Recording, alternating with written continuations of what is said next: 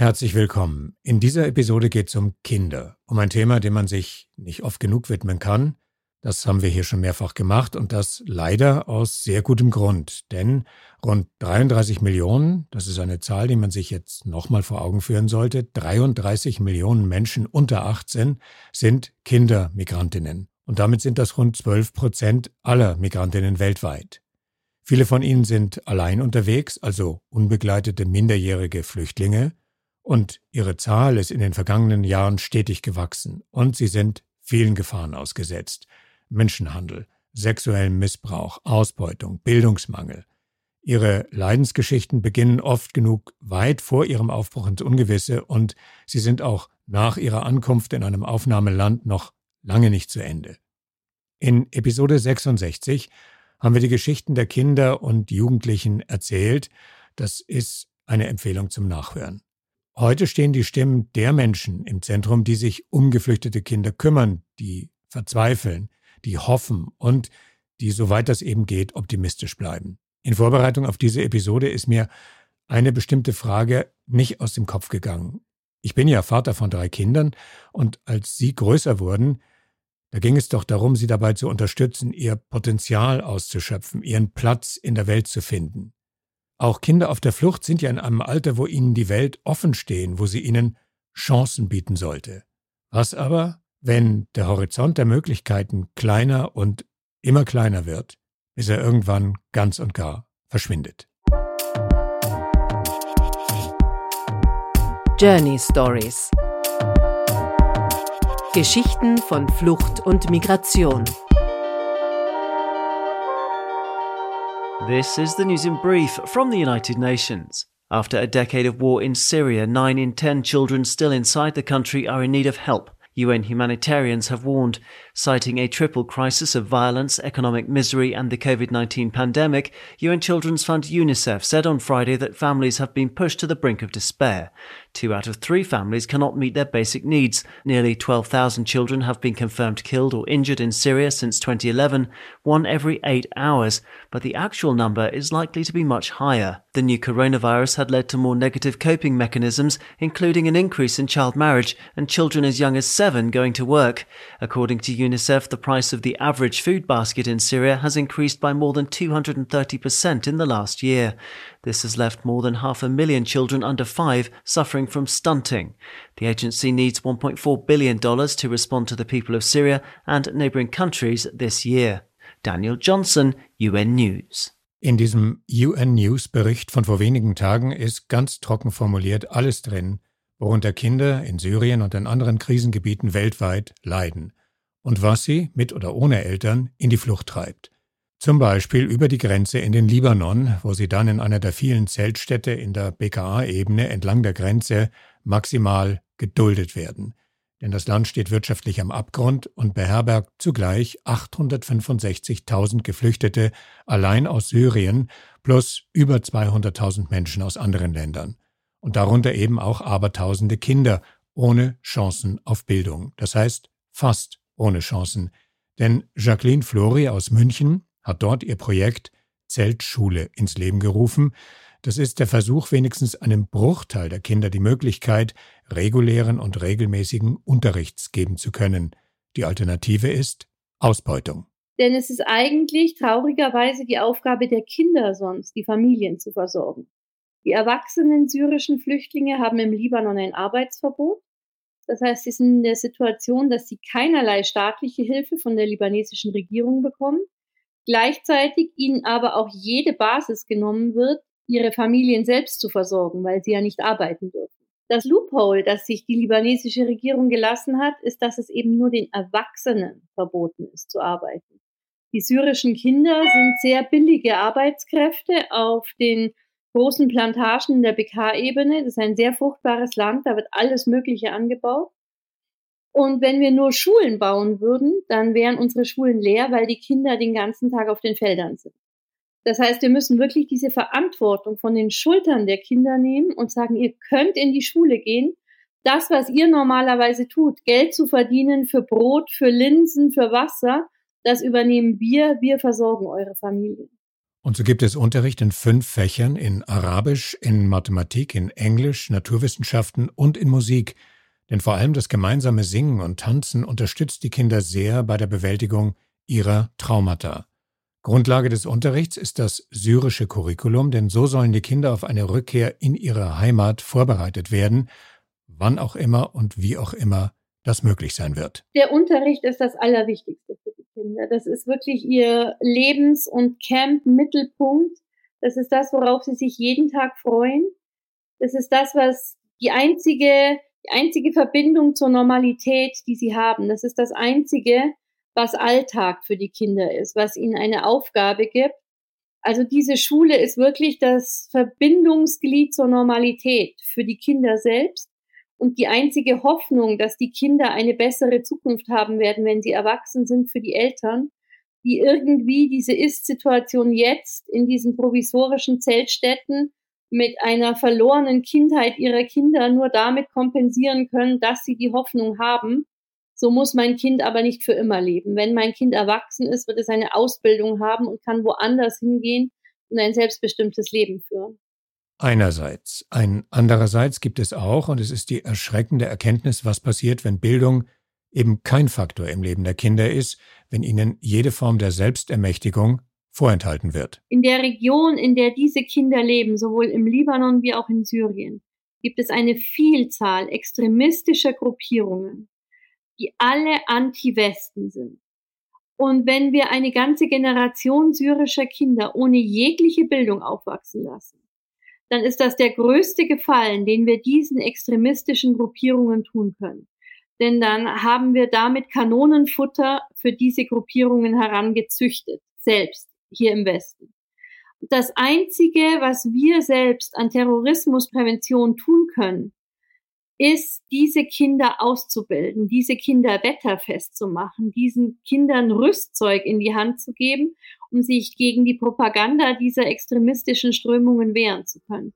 Und wenn wir das nicht tun, dann werden wir selbst langfristig den Preis dafür bezahlen.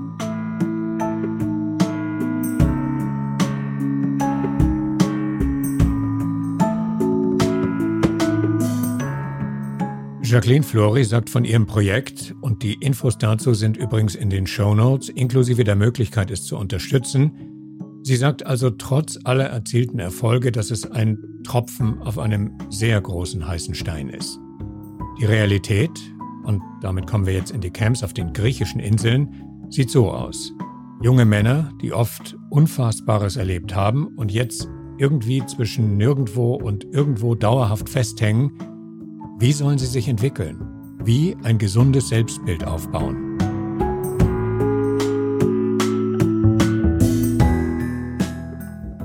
There is this sense of lack of self-worth and dignity uh, that they are feeling, and that comes from this, this, these extreme conditions that they have been living through. Hier spricht Suhail Abu al-Samed. Er ist ein erfahrener Fachmann in den Bereichen Gender und Männlichkeit es geht um die Einbeziehung von Männern und Jungen in die Prävention von sexueller und geschlechtsspezifischer Gewalt. The whole situation from the minute they're leaving home, whether Afghanistan, Pakistan, Syria, Iraq, until they arrive here, uh, they are told by everything around them that they are less than others. They are forced to live in poverty. They, they don't have legal status. Their dreams of going further to Europe and fulfill their, their, their mission and dream is is denied. They sit around and look at other boys and other young people living a much more normal life that looks more glorified for them and beautiful and, and, and fun and real, while they are not allowed to do that. All of this is telling them you are not good enough. You are not the same level of humanity that we all enjoy. You are not, you don't have that self worth. You don't have the same dignity that we all have. So once you you get to that point, this is what what really eventually would lead somebody to engage in a harmful behavior. Um, when they say, "Why am I going to protect myself, take care of myself, if I am not as good as everybody else?" And it is very important for us to really look at a full story of every human being before we start like addressing the immediate behavior. It's, it's understanding everything that's leading people to, to, to get to that point. Das vor allem in rechten Kreisen, aber nicht nur dort, gern gepflegte Klischee der jungen Männer, die hinter unseren Frauen her sind, die für tendenziell unintegrierbar gehalten werden, dieses Bild kann eben nur aufrechterhalten werden, wenn nicht, wie gerade ausgeführt, die ganze individuelle Geschichte eines Menschen betrachtet wird. Das ist verständlicherweise keine einfache Übung, aber sehr nötig. Suhail Abu al-Samed präsentiert hier die Ergebnisse einer vom UNHCR Griechenland in Auftrag gegebenen Analyse der sexuellen Ausbeutung unbegleiteter männlicher Kinder und Jugendlicher und um Strategien der humanitären Hilfe dabei. Und das ist ein besonders düsteres Kapitel und es heißt übersetzt Überlebenssex. So these are young people under 18 who is traveling alone from uh, from their countries for, for whatever reason it is and arriving in Greece without family. Who, under the definitions of most international organizations, are considered children. Um, and in Greece, there has been an acknowledgement or understanding that um, so many of those young young children are um, engaging at, in what we call survival sex, which means um, having sex or sexual practices with adults um, for the purpose of gaining money um, or services or favors um, to survive because uh, of lack of other, other supports or means to, um, to, to live a normal life. This is considered sexual exploitation, even if it comes with a perceived consent or approval of, of both parties. When we're talking about sexual exploitation or survival sex, uh, we're only talking about boys um, where girls are not known to to engage in this in this practice. Um, this is um, this is a testament to the hardship and to the um, to the uh, difficulties that young people face the longer they stay in this situation and the more they are they are stuck in a in a very difficult situation like they are in, in Greece. You know, you've got lots of desperate people who don't know what to do, who don't know what's happening next. And that means there's a constant anxious uh, collective feeling. Dieses Gefühl der konstanten Unsicherheit, der Angst, der Verzweiflung, das ist es, was Ash Perrin hier aus eigener Erfahrung beschreibt. Ash leitet die Flying Seagulls. Das ist eine Truppe von Zirkuskünstlern, die Kindern in einer Situation, wie sie auch Suhail Abu al-Samed ebenso eindrücklich beschrieben hat, wenigstens für kurze Zeit das sein lässt, was sie tatsächlich sind. Kinder. The children are living in tents you wouldn't sleep in on a cold summer night, let alone a rainy winter's night. There is horrific amounts of garbage and sanitation issues. There are rats, there are snakes. There is, you know, I'm not even exaggerating. A child was bitten recently by a by a rat in the camp, and and there's also fear. The main thing is there's a lot of fear, and those kids live in that. You know, in the night time when they're asleep, they hear if someone shouts because they're in a tent, they're not in a home. So there's never really a feeling of safety for anybody in there. There's never a feeling of of comfort or a value. Yeah, there, there's no structure. It is chaos. You wouldn't keep your bike in some of the, the sheds that they've been forced to live in.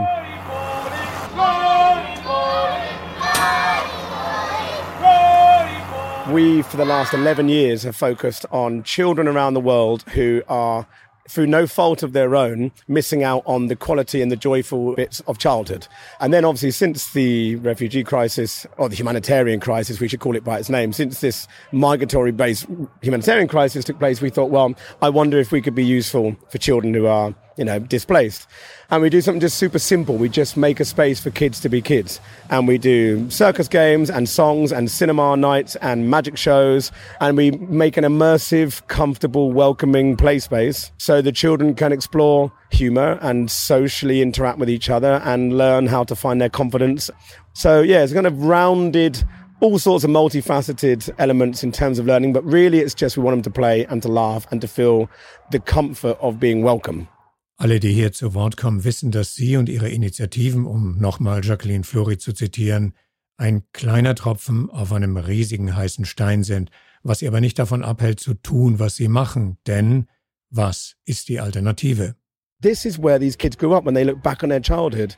Instead of a street they lived on, it's a patch of dirt in an olive grove they lived on. Instead of a school that they went to and a favorite teacher, it's a volunteer they might have met or you know, a program that's running. And, and I just think that is, I can't imagine how that hurdle is going to be climbed when, when hopefully they either are able to go home, which nearly all of them would just like to go home. You know, they want a peaceful country to resettle.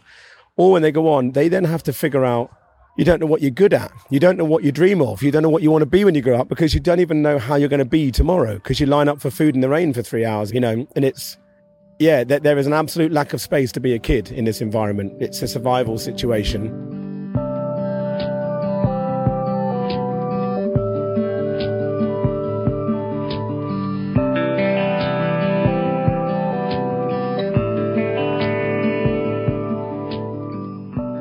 Menschen fliehen vor, äh, vor Verfolgung und vor Gewalt, vor Perspektivlosigkeit. Deswegen fliehen Menschen und die fliehen natürlich dahin, wo sie sehen, wo sie Sicherheit bekommen, wo sie äh, Schulbildung für ihre Kinder erhalten.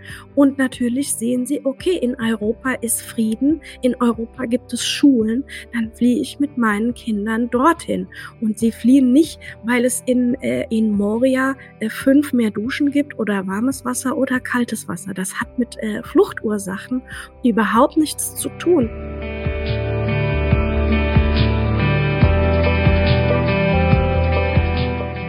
Das ist die Fotografin Alea Horst, die unmittelbar nach dem verheerenden Brand im Flüchtlingslager Moria auf der Insel Lesbos dort ankam und geschockt war von dem, was sie auf den Straßen ringsum sah. Da lagen dann ja alle auf dem Asphalt äh, dieser Straße, auf dem Bürgersteig. Und das war für mich ja richtig entsetzlich und hat mich bis ins Tiefste erschüttert zu sehen, wie erschöpft und, und fertig die Menschen sind. Also gerade die Kinder, die waren so übermüdet und so traumatisiert und das hat man in deren Gesichtern, hat man das äh, ganz stark gesehen und das, ja, es sind für mich immer noch die intensivsten Bilder und damit kämpfe ich. Alea Horst gehört zu jenen Menschen, die der Blick in Kinderaugen nicht nur vorübergehend nahe geht und dann kommt der Rest der Tagesordnung, sondern dieser Einblick in die Realität vor Ort hat sie motiviert, einen Schritt weiter zu gehen. Mein Leben hat sich ganz stark in diesem Jahr geändert. Ich habe äh, beschlossen, einen eigenen Verein zu gründen. Ich habe auch beschlossen, nicht mehr nur Hobbyaktivistin zu sein oder Hobbyhelferin oder äh, meine Fotografie in meiner Freizeit für das Gute einzusetzen, sondern ich werde meinen eigenen Verein gründen äh, und mich selbst festanstellen, um ja, weiterhin für die Menschen da zu sein und auf diese wichtige Sache aufmerksam zu machen und Nothilfe zu leisten.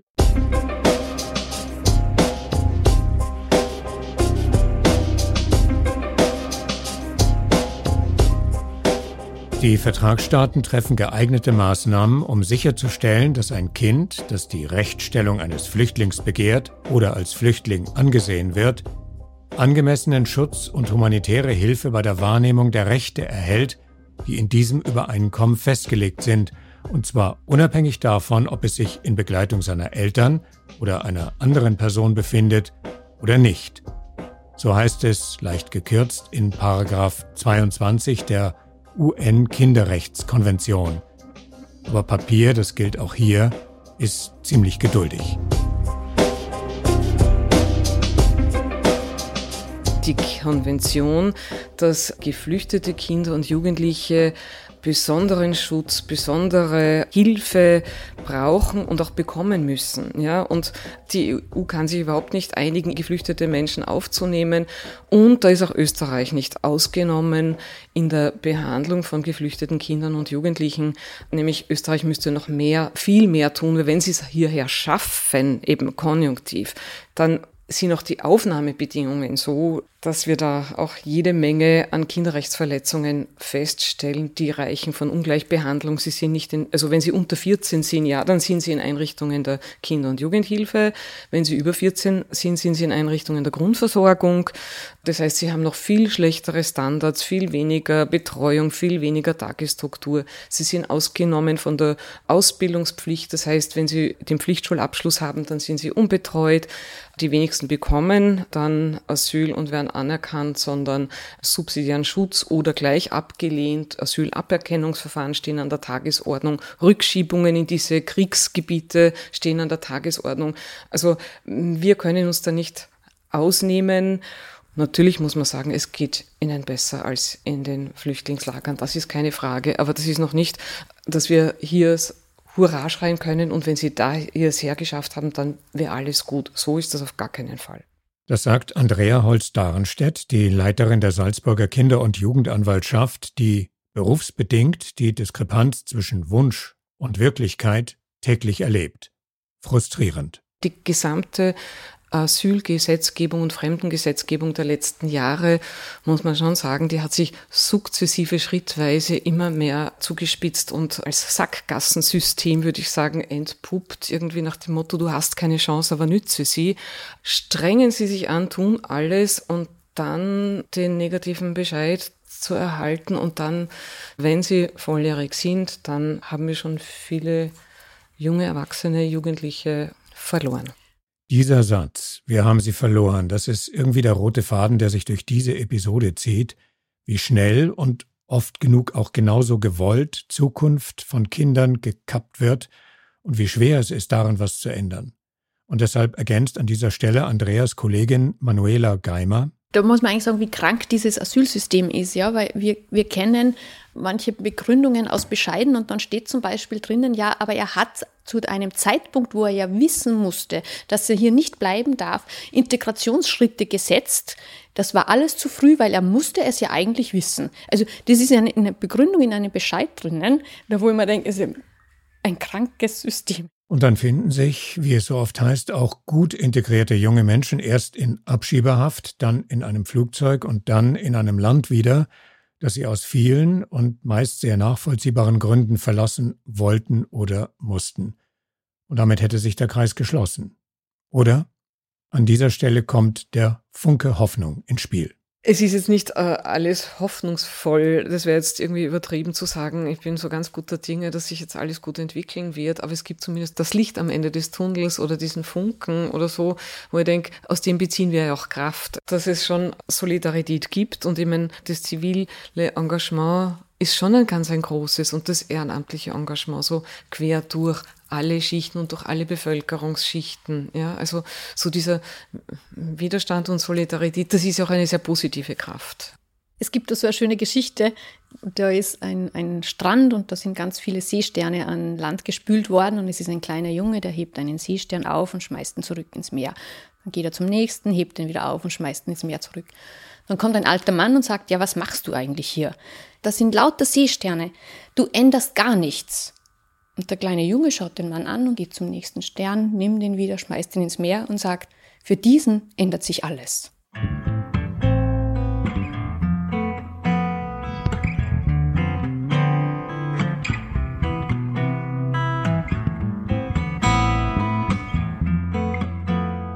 Jacqueline Flori und ihre Zeltschulen, Suhail Abu al-Samed, der den Blick für die Schattenseiten des Flüchtlingsdaseins schärft, Ash Perrin mit den Flying Seagulls, Alea Horst, die der Blick in Kinderaugen motiviert, einen Verein für Hilfe vor Ort zu gründen, und Andrea Holz-Darenstedt und Manuela Geimer, die sich im Rahmen der Kinder- und Jugendanwaltschaft für die Verteidigung der UN-Kinderrechtskonvention einsetzen.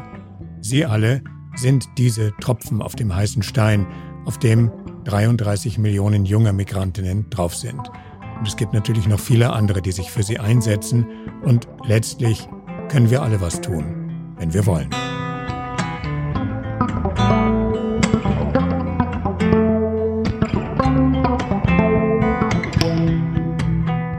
Die Verlinkung zu sämtlichen Projekten ist in den Show Notes. Reinschauen lohnt sich, sich zu informieren, zu fördern, selbst aktiv zu werden, auch und auch unsere Newsletter zu abonnieren, um immer auf dem Laufenden zu bleiben. Die Begleitmusik war Deflection 2 by Airtone Durden mit Paper Planes, Grapes und I Don't Know, Wet Doodles by Martin de Boer und unser Titeltrack Rain, Rain, Go Away mit at NOP. Bis dann. Journey Stories Geschichten von Flucht und Migration.